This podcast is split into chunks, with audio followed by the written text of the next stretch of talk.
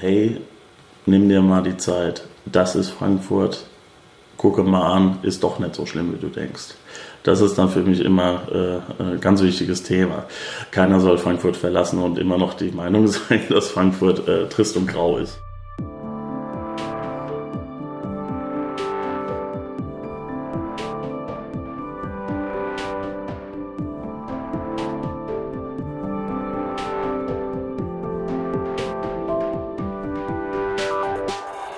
Johanna und in meinem Podcast Schneegestöber spreche ich mit Menschen aus Frankfurt am Main. Ich erfahre etwas über ihr Leben und ihre Sicht auf die Stadt. Denn jede Schneeflocke ist Teil des Schneegestöbers, jeder einzelne Teil der Stadt. In der heutigen Folge spreche ich mit Benjamin. Benjamin ist nicht nur Stadtpatriot, wie er sich selbst nennt, als Schädlingsbekämpfer ist er überall in Frankfurt unterwegs und an vorderster Front dabei, wenn es um Einsätze in Privathaushalten, aber auch in Unternehmen geht. Benjamin spricht mit mir darüber, welcher Schädling in Frankfurt besonders verbreitet ist und nimmt uns mit in seinen beruflichen Alltag. Mit teilweise ziemlich skurrilen Erlebnissen. Ja, vielen Dank für die Einladung auf jeden Fall. Ja, Schön, gerne. dass ich hier bei euch in Hanau sein kann. Du kommst aber nicht aus Hanau, ne? Du kommst eigentlich aus Frankfurt gebürtig. Äh, gebürtig tatsächlich aus Darmstadt. Allerdings habe nur zwei Monate dort gelebt. Danach ging es Januar 87 direkt nach Enkheim. Ja, und da bin ich halt geblieben bis vor eineinhalb Jahren. Dann ging es nach Hanau. Jetzt sind wir hier. Ich fühle mich hier wohl, Hanau-Lamboy. Und ähm, trotzdem ist immer noch die Nähe zu Frankfurt da. Mein Vater lebt dort, meine Schwester lebt dort. Beruflich sehr viel zu tun in Frankfurt. Und ähm, naja, man weiß ja, woher man kommt. Und deshalb vermisst man das auch ab und zu. Und dann habe ich es hier auch nicht so weit und dann bin ich wieder da. Wo hat es dir denn bisher am besten gefallen? Kannst du das sagen? In Frankfurt jetzt? Oder meinst du jetzt im Vergleich zu hier zu Hanau? Wo du bisher gewohnt hast, sozusagen, ja. Naja, da ich tatsächlich nur in Frankfurt oder nur hier in Hanau gewohnt habe, ist es nicht vergleichbar, weil äh, Frankfurt hast du natürlich den Vorteil, dass du ganz, ganz schnell in der Stadt bist, dass du auch viel mehr äh, Möglichkeiten hast, ähm, was das Thema Einkaufen angeht oder auch Unternehmungen zu machen. Allerdings hier in Hanau hast du dann wiederum einen Vorteil, hier hast du die Natur, hier bist du zwar auch ganz schnell überall und ähm, hier ist es halt insgesamt ruhiger, entspannter. Deshalb fühle ich mich hier vielleicht sogar in Hanau, würde ich sagen, wohler als in Frankfurt, aber einfach auch nur, weil die Umstände hier ganz andere sind. Ähm, wir treffen uns ja auch so ein bisschen, weil ich deinen Beruf so spannend finde. Du bist Schädlingsbekämpfer und ähm, wie du schon gesagt hast, bist du unter anderem auch in Frankfurt aktiv. Wie lange machst du das jetzt schon? Schädlingsbekämpfer bin ich jetzt seit ähm, knapp vier Jahren, ja, vielleicht ein bisschen mehr sogar, sagen wir mal viereinhalb Jahre.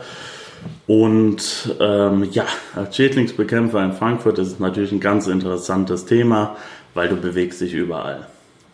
Ob du jetzt in den äh, Saunen der oberen 10.000 irgendwo im Westend rumkrabbelst oder in irgendwelchen Etablissements im Bahnhofsviertel, die die Gentrifizierung noch nicht erwischt hat, ganz weit gefächert ist das Gebiet, ähm, wo wir uns bewegen, wo wir äh, Inspektionen machen, wo wir präventiv auch den Kunden betreuen und ähm, da hast du halt in Frankfurt auch durch das Thema Bankenviertel, produzierendes Gewerbe, Flughafen, Bahnhof, da hast du sehr viele Ecken, die man dort als Schädlingsbekämpfer halt eher als andere Leute noch zusätzlich entdecken kannst. Ja. Okay, also wie muss man sich das vorstellen? Wie läuft so ein Einsatz dann ab? Also das ist ja unterschiedlich. Du hast ja einerseits, äh, ich sage jetzt mal Vertragskunden, die du präventiv betreust. Im Lebensmittelgewerbe ähm, ist das immer ganz wichtig, dass man halt auch ähm, nachweisen kann, dass man dort ein Monitoring hat, dass man weiß, ein, ein Produkt geht ohne negative Belastung ähm, in den Umlauf und alleine dafür müssen halt ganz viele halt eine monatliche Kontrolle haben. In anderen Bereichen kann man das nochmal strecken. Aber du hast natürlich auch andere Sachen wie so Noteinsätze, Akutmaßnahmen, wo dann Privatleute dich anrufen und sagen, wir haben dieses oder jenes, wer hilft uns jetzt bitte, was können wir machen? Und dann kommen wir und setzen das dann halt um. Genau. Wie bist du auf den Beruf gekommen? Ja, tatsächlich hatte ich eine ganz andere äh, Laufbahn gehabt. Ich war auch mal auf der Uni und habe neben der Uni ähm, als äh, Lagerist gearbeitet in einem ähm, Handelszentrum, die sich auf zoologische Tiere konzentriert hatten. Am Ende war ich irgendwann am Flughafen gelandet und ähm, tatsächlich hatte ich dort auch die ganze Zeit mit Schädlingsbekämpfern zu tun gehabt. Ähm, genauer gesagt sogar mein jetziger Arbeitgeber, den hatte ich dort beauftragt und ähm, ja, nach einer Zeit hatte ich beobachtet, was die Leute so machen, habe mir gedacht, ach, das ist doch eigentlich recht entspannt und spannend. Ähm, das möchte ich auch gern. Und ich hatte dann in fünf Jahren mich dreimal beworben, bis es dann geklappt hat, weil es gibt nicht so viele, die äh, das auch anbieten. Das ist ja auch eine IHK geprüfte Umschulung und dann hat es Gott sei Dank irgendwann mal geklappt und seitdem muss ich sagen, ich arbeite gerne diesen Beruf. Ich lebe da tatsächlich meinen beruflichen Traum. Mhm. Was findest du dabei am besten? Die Abwechslung. Muss ich ja ganz ehrlich sagen, die Abwechslung, die du da hast, diese Freiheit auch ähm, selbst zu entscheiden, wie gehe ich mit einer Sache um, weil du bist der Sachkundige, du bist der Experte, jeder Einsatz ist ja anders, wenn wir jetzt mal von so einer Akutmaßnahme reden. Und du hast natürlich auch die Funktion, vor allem bei Privatleuten, denen zu helfen. Und ähm, das merkst du dann auch. Also du kriegst tatsächlich von den Leuten dann auch ähm, Dankbarkeit, die spürst du, die kriegst du wieder.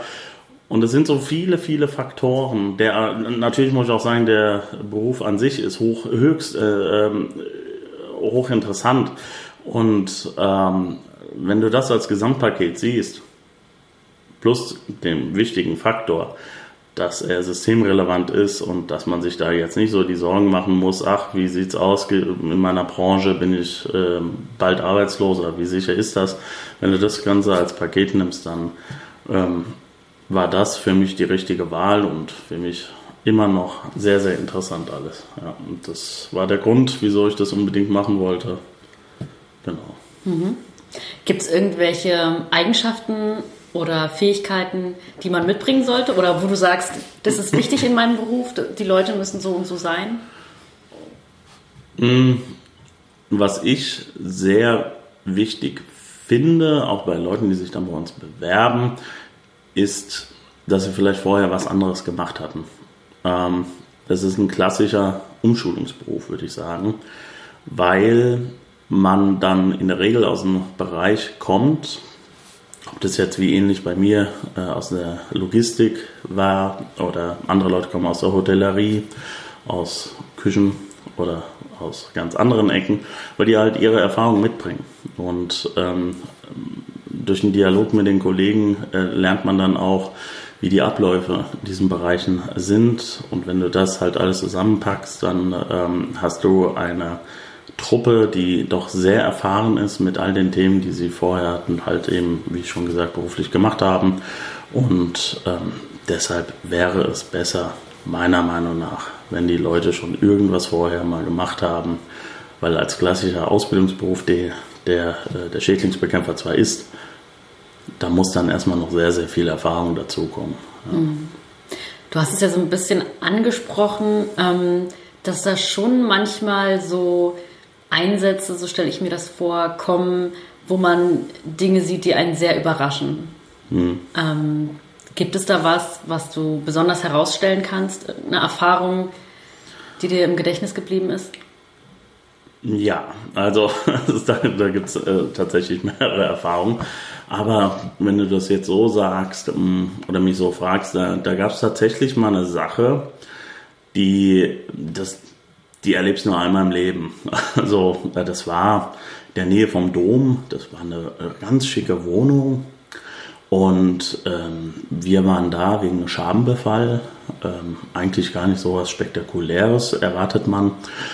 Und ähm, der Hintergrund äh, der ganzen Sache war schon interessant, weil es war eine, eine Frau, eine Managerin, die ist nach Costa Rica geflüchtet und äh, dann ist man da in die Wohnung reingegangen. Alles war noch so, wie es sein sollte, als würde sie ähm, jeden Moment wieder nach Hause kommen, nur mit dem Unterschied, die hatte da ja gefühlt 1000, 2000 Schaben drin. Also die, das, die Wohnung war ganz, ganz übel und ähm, wir machen ja dann auch vor Ort immer eine Inspektion, sprich wir müssen dann gucken in den Schränken etc. pp.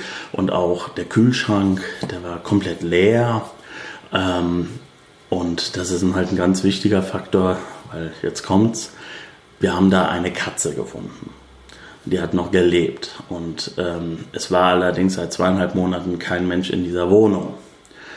Und dann überlegt man sich ja auch, von was hat sich denn eigentlich hier die Katze ernährt? Und naja, das war dann so ein Moment, dann denkst du ja auch, ja, das siehst du wahrscheinlich nur einmal in deinem Berufsleben. Okay, also wovon hat sie sich ernährt? Ja, von, von den, den von den Schaden. Ja. ja. Und äh, lagen auch überall, ähm, ja, das, das sah ganz äh, wir aus. Also man hat auch gemerkt, irgendwann hat sie wohl angefangen mit den Schaben zu spielen und äh, ja, die hat da uns halt minimal die Arbeit abgenommen, aber na gut.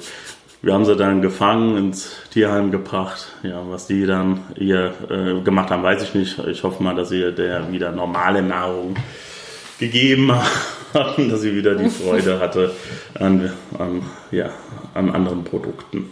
Mhm.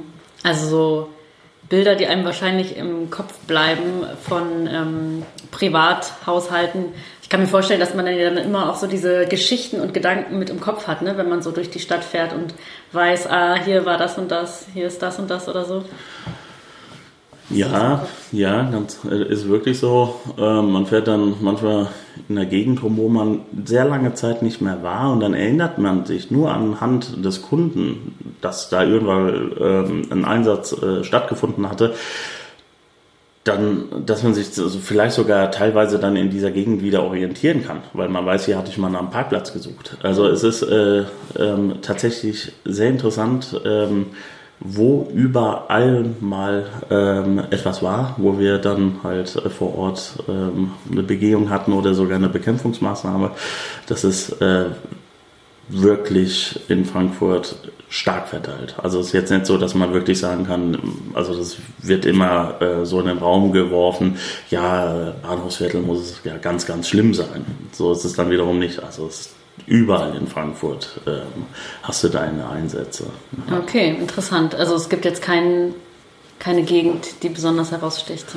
Nein, also es gibt tatsächlich ähm, Ortsteile oder Bereiche in der Stadt, wo es halt ähm, durch die Nähe, sag ich mal, zum Bahnhof oder zum Wasser, da gibt es natürlich äh, Ecken, wo man mit äh, bestimmten Dingen eher rechnen könnte.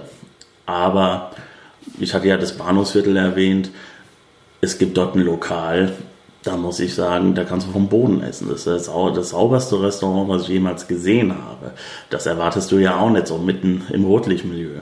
Und ähm, wiederum gibt es Hochhäuser, da ist man dann im 40. Stockwerk und dann denkt man sich, huch, was ist denn hier passiert? Es, du kannst es wirklich nicht ähm, festnageln auf einzelne Stadtteile. Das heißt, es ist nicht nur so, dass du in Privathaushalten, ich sag mal, extreme Situationen erlebst, sondern auch in Unternehmen, auch Gastronomie wahrscheinlich?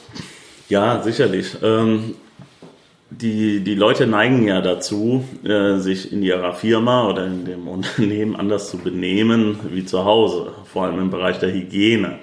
Deshalb ähm, hast du in sehr, sehr vielen Unternehmen tatsächlich äh, eher den hygienischen Mangel als zu Hause.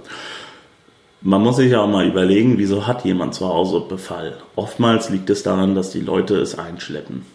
Durchs, äh, durch den täglichen Einkauf, ähm, durch den fatalen Fehler, dass man was vom Sperrmüll mitnimmt oder von eBay Kleinanzeigen, wo dann doch was dran war. Es muss ja auch einen Grund geben, wieso es jemand weggeben will, dann hast du es dann später bei dir zu Hause. Also es ist ganz, ganz selten. Ähm, bis jetzt auf das Beispiel, was ich da gerade mit dieser Managerin hatte, es ist doch ganz selten, dass die Leute wegen hygienischen Mängel ähm, einen akuten Befall zu Hause haben das ist dann halt bei anderen Firmen anders. Mhm. Weil ähm, wenn dort nicht die Reinigung funktioniert, wer das auch immer dort macht, dann entsteht da was. Und dann ähm, wird das nicht entdeckt, weil die Leute dann doch nicht so genau schauen wie zu Hause. Dann hast du es in den Zwischenwänden oder im Kanal. Und ähm, ja, und dann verteilt sich das.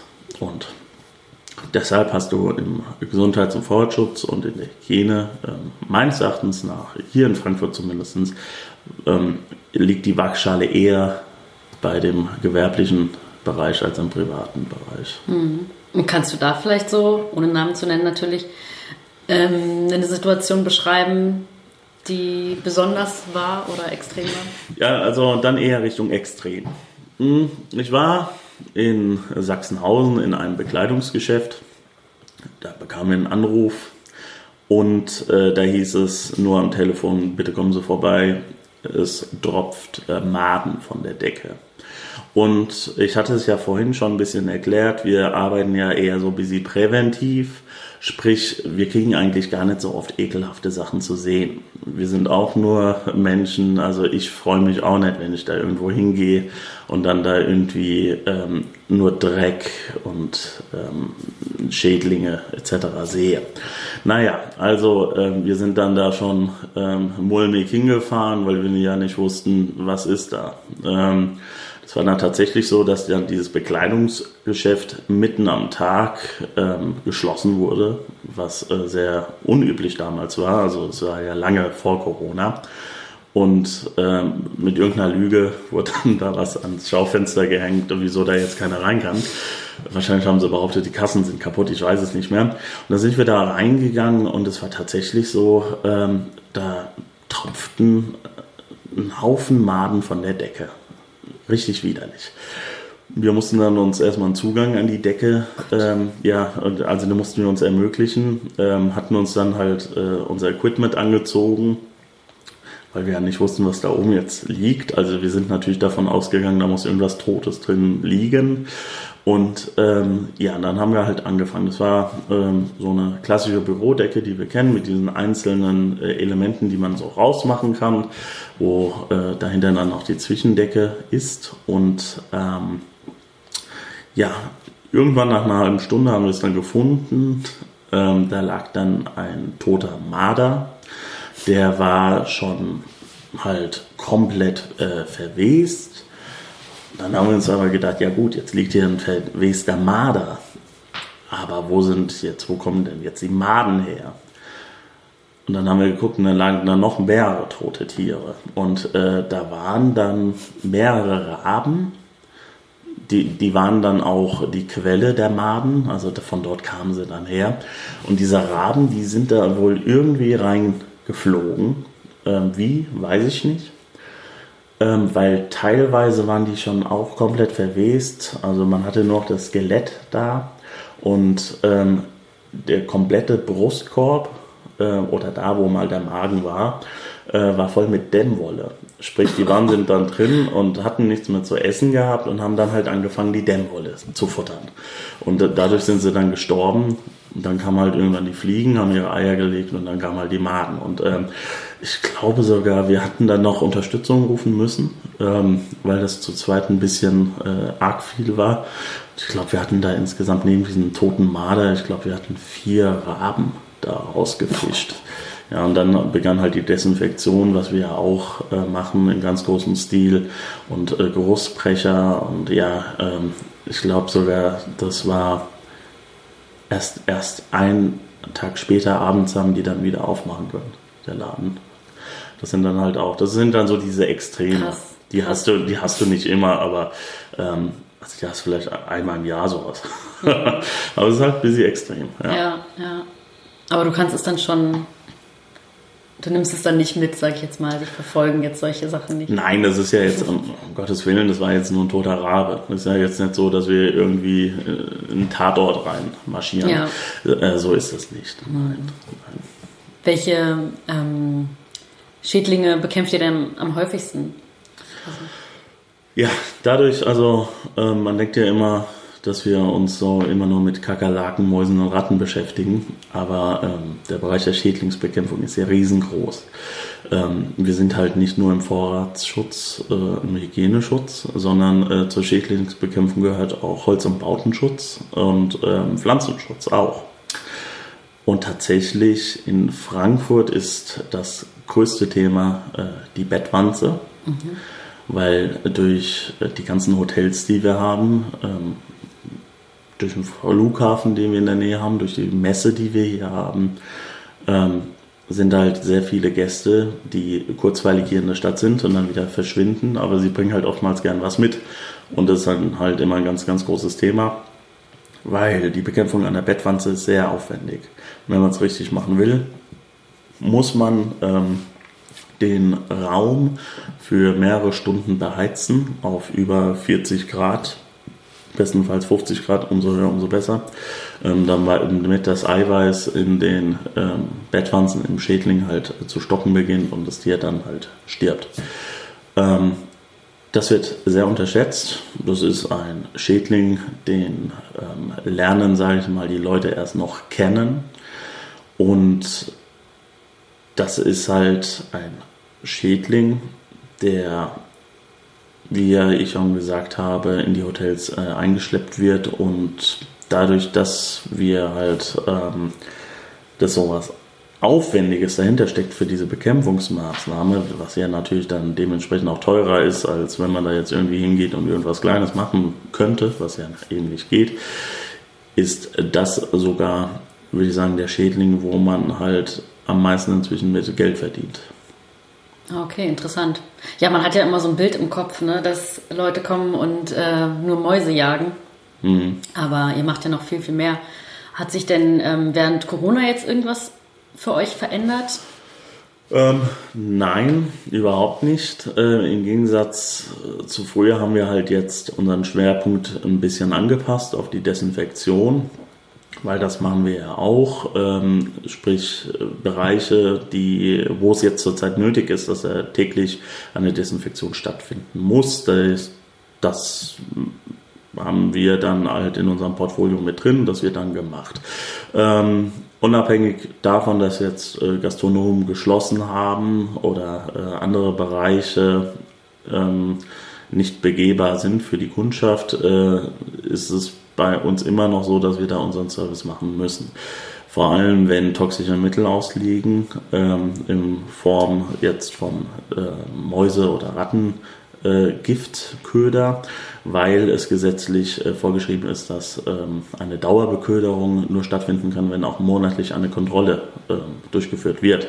Deshalb sind selbst in den Bereichen, wo jetzt halt eben äh, keine Kunden zu finden sind, äh, sind wir trotzdem da, weil wir halt gewährleisten müssten, dass wir halt diese Kontrolle durchführen, ähm, ja, durchführen vor Ort.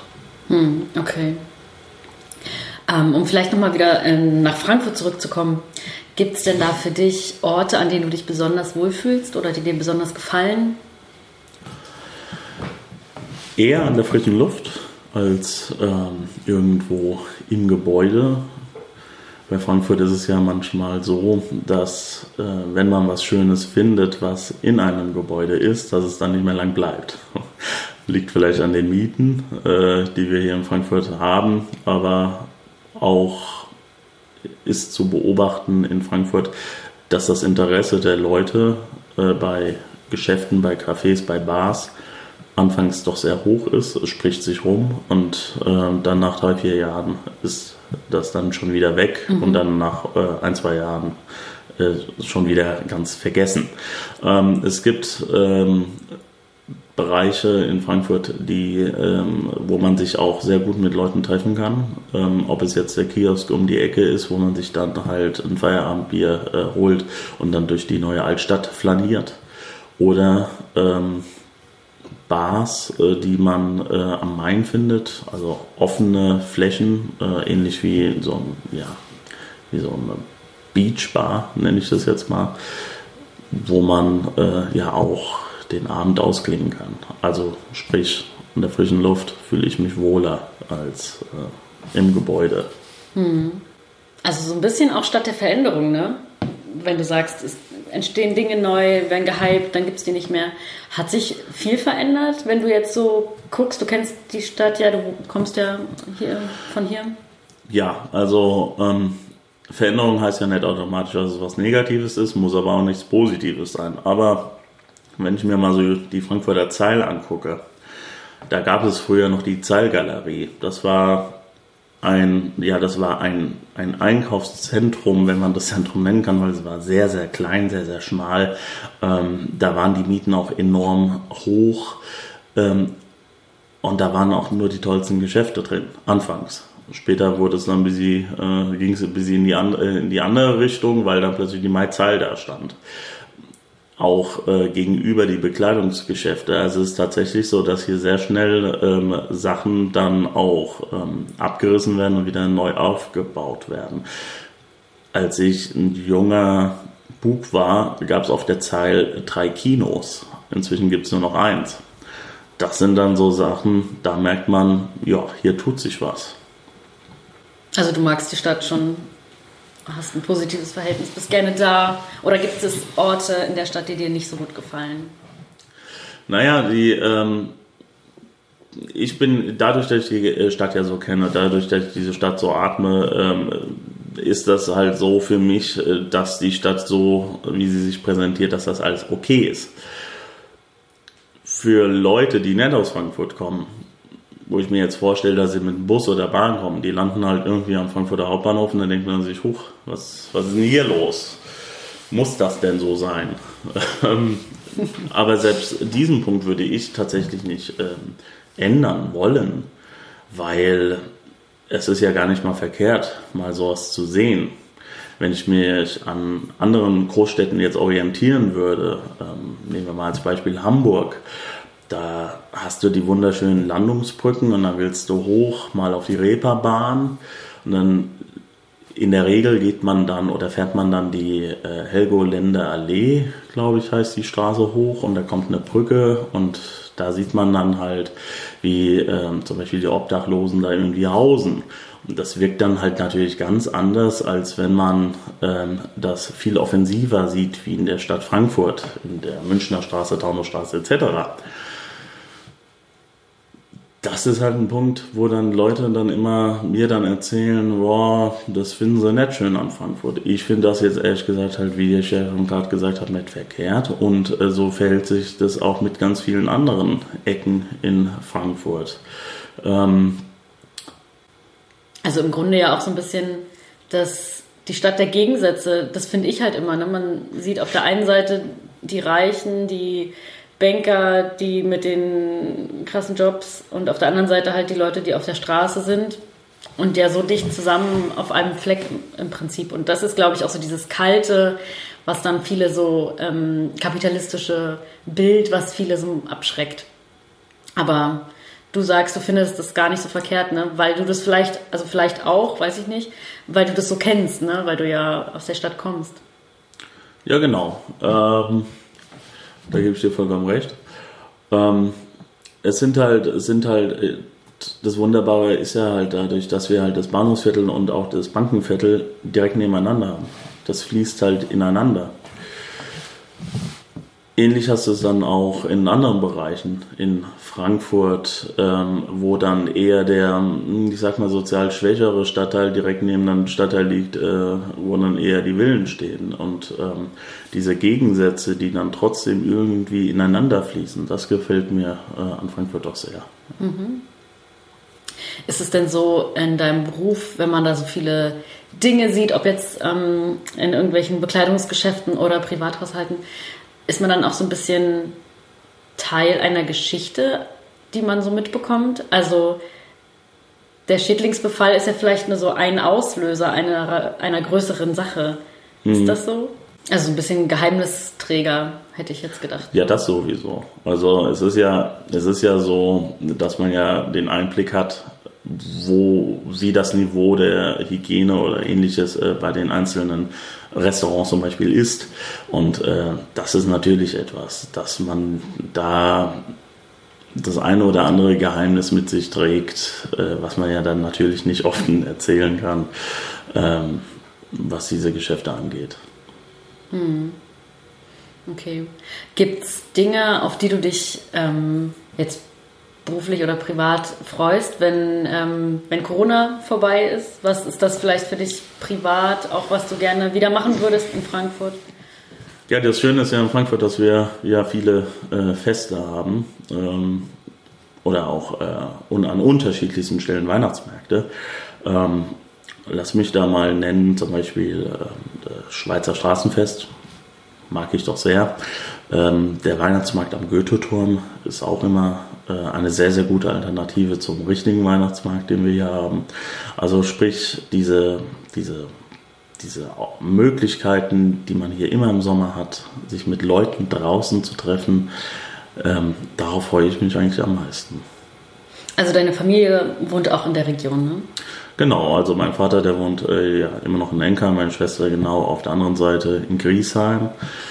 Ja, ähm, mein, ich habe dann noch zwei Brüder. Der eine wohnt in Friedberg, arbeitet aber in Frankfurt und gut, mein ältester Bruder, der ist in Holland, das ist aber eine andere Geschichte. Ähm, ja, sprich, der, äh, die Familie, die ist immer noch hier, genau. Natürlich auch der Freundeskreis, muss man ja auch erwähnen. Ja, die sind alle nicht weit weggekommen von Frankfurt. Und du ja auch nicht. Hattest du mal überlegt, ob du woanders hingehst? Hat dich das mal gereizt? Ähm, naja, was heißt woanders hingehen? Also wir hatten es ja vorhin, dass ich ja hier in Hanau wohne. Sprich, ähm, viel weiter wäre es nicht gegangen.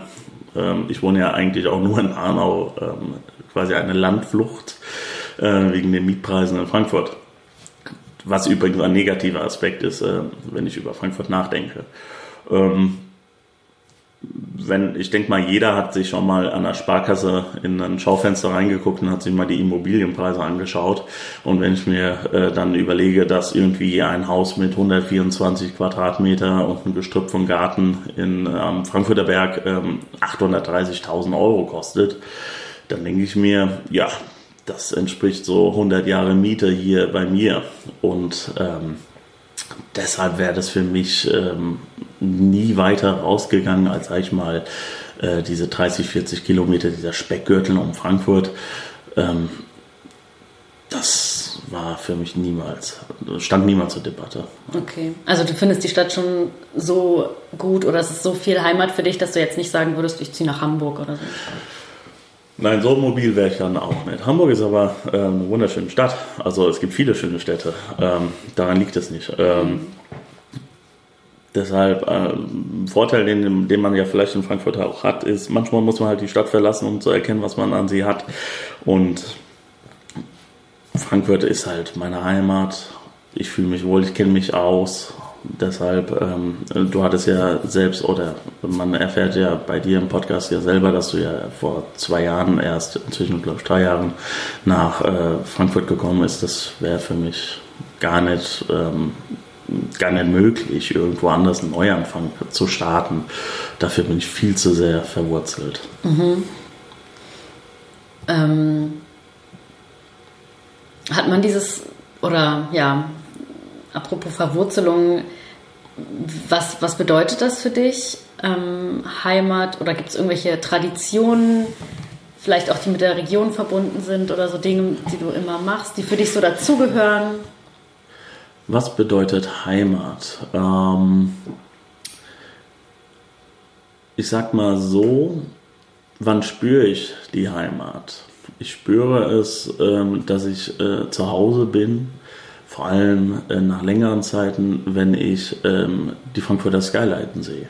Das ist ein Effekt, der ist wunderbar, der ist, glaube ich, das kann man gar nicht vergleichen mit anderen Großstädten oder Orten hier in Deutschland, dass man schon äh, viele, viele, viele Kilometer auf, äh, aus in der Entfernung, egal auf von welcher Himmelsrichtung man kommt, sieht man irgendwann mal die Skyline und dann ist in mir immer äh, dieses Gefühl, so, ich komme nach Hause. Ähm, irgendwelche Traditionen, die ich jetzt hier in Frankfurt mache, die habe ich nicht. Nein. Es ähm, gibt halt immer äh, feste Bestandteile in Frankfurt, die mir äh, in dem Jahr wichtig sind. Ähm, ob es jetzt äh, kulturelle Dinge sind wie der Besuch der Luminale, ob es jetzt ähm, immer dieselben Orte sind, wo ich mich äh, gerne mit Freunden treffe, ähm, wo ich ausgehen möchte. Ähm, oder ob es halt ähm, einfache Dinge sind äh, wie der Besuch ähm, beim LSV Frankfurt. Das sind halt so diese, diese äh, ja, Traditionen will ich es nicht nennen, sondern eher schon ähm, Routine. Mhm. Was für mich halt ähm, ganz wichtig ist, was ich immer machen muss. Cool. Und ähm, also viele Zugezogene kennen das, glaube ich, wenn die sagen, die ziehen nach Frankfurt, dann kommt so als Reaktion, ah, okay, so ein bisschen, tut mir leid für dich. ähm, hast du auch schon mal ähm, Reaktionen bekommen, wenn du Leuten erzählst, du kommst aus Frankfurt, dass die da negativ drauf reagieren? Ja, tatsächlich nicht, nein. Allerdings, äh, was du da gerade beschrieben hast, das kenne ich auch von Leuten, die halt hergezogen sind. Weil äh, Frankfurt, äh, hatte ich ja vorhin schon erwähnt, äh, wie lernen die Leute äh, Frankfurt kennen, was ist der erste Eindruck? Ja, und der ist in Frankfurt halt nicht äh, der beste. Ähm, Frankfurt muss man aber auch irgendwie erleben, man muss sich die Zeit nehmen. Frankfurt ist nicht nur die Innenstadt und äh, Sachsenhausen, Frankfurt ist weitaus mehr. Frankfurt hat viel mehr Grün, als die Leute glauben. Und ähm, deshalb ist es schon fast äh, für mich dann Pflicht, diese, vielleicht bin ich auch ein, zu sehr ein Stadtpatriot, um diesen Leuten dann zu zeigen, ähm, hey, nimm dir mal die Zeit, das ist Frankfurt, gucke mal an, ist doch nicht so schlimm, wie du denkst. Das ist dann für mich immer äh, ein ganz wichtiges Thema. Keiner soll Frankfurt verlassen und immer noch die Meinung sein, dass Frankfurt äh, trist und grau ist. Hast du da ein paar Tipps an der Stelle? Tatsächlich kann man ähm, vielen schon einen Wow-Effekt ins Gesicht zaubern, wenn man mal mit denen auf Frankfurter Lorberg geht, weil man dann plötzlich ähm, so ziemlich viel auf einmal sieht. Viele sind auch nicht abgeneigt vom Palmgarten, den wir mitten in Frankfurt haben. Ähm, der Grüngürtel, der Frankfurter Wald. Es gibt so vieles, was man eigentlich den Leuten zeigen kann. Auch nicht zu unterschätzen ist mal ein Besuch auf, die, äh, auf der Plattform vom Main Tower. Tagsüber, aber auch abends. Du siehst, es gibt einiges. Einiges, was man machen kann in Frankfurt, ähm, wo man dann halt auch die Stadt individuell entdecken kann. Hm. Und auch einiges, was man auch jetzt machen kann, was draußen ist, ne? Eigentlich alles, was ich gerade beschrieben habe, bis auf den Main Tower, ist etwas, was man draußen machen kann. Ähm, deshalb hast du ja vollkommen recht. Das Spazieren am Main, einmal vom Ostend rüber nach Kiesheim, ist eine wunderbare Sache. Ähm, am Museumsufer äh, entlang zu laufen, ist eine wunderbare Sache. Ähm, in der neuen Altstadt genau dasselbe. Genau. Die Leute sollen rausgehen, die hierher gezogen sind oder die immer noch die Meinung haben, Frankfurt ist nicht ähm, das, äh, das Schönste. Muss es auch nicht sein, aber äh, man muss Frankfurt äh, zumindest mal die Chance geben. Mhm. Sehr schön. Gibt es für dich ähm, Menschen, die dich interessieren würden, mit denen ich auch mal so ein Gespräch führen könnte? welche Perspektiven fändest du interessant? dadurch, dass wir hier in Frankfurt ähm, doch sehr stark Multikulti sind, ähm, denke ich, wäre es auch interessant, mal die Sicht äh, zu sehen von den äh, ganzen Leuten, die hier äh, entweder als Flüchtlinge mal kamen oder ähm, mehrere Generationen hier schon leben. Wir haben ja in ähm, Hessen und in Frankfurt doch eine recht hohe Community ähm, koreanischen Herspr äh, Ursprungs. Wir haben aber auch sehr viele ähm, Mitbewohner, die aus Äthiopien oder Eritrea kommen. Sind immer sehr, sehr, sehr interessante ähm, Gespräche, die man dann ähm, mit äh, den Mitmenschen führt. Mein äh, Friseur zum Beispiel ist selber äh, Äthiopier ähm, im Bahnhofsviertel und äh, ja, den begleite ich jetzt auch schon vom Umzug zu Umzug zu Umzug. Ähm, und das ist dann halt auch eine ganz andere Sichtweise. Mhm. Und ich denke mal, das könnte sehr interessant sein. Okay, dann vielen Dank für das Gespräch. Und ähm das war die achte Folge von Schneegestöber. Heute habe ich mit Benjamin gesprochen. Ich hoffe, dir hat die Folge gefallen und du bist auch beim nächsten Mal wieder dabei. Schneegestöber kannst du auf allen Podcast-Portalen deiner Wahl abonnieren. Hier findest du auch weitere Folgen von Schneegestöber. In Folge 7 spreche ich beispielsweise mit Oskar Mahler, der als Chronist des Bahnhofsviertels über seine Erlebnisse dort berichtet. Und in Folge 5 erzählt mir Alex von ihrer Krebserkrankung und die Unterstützung durch den Verein Hilfe für krebskranke Kinder Frankfurt. Ich freue mich immer über Feedback und Bewertungen und natürlich auch über Sterne bei Apple Podcasts. Schau auch gerne auf dem Instagram-Kanal Schneegestöber-Podcast vorbei. Und schreib mich gerne an, wenn du Ideen für bestimmte Gäste hast, die ich interviewen könnte. Jede Schneeflocke ist Teil des Schneegestöbers, jeder einzelne Teil der Stadt.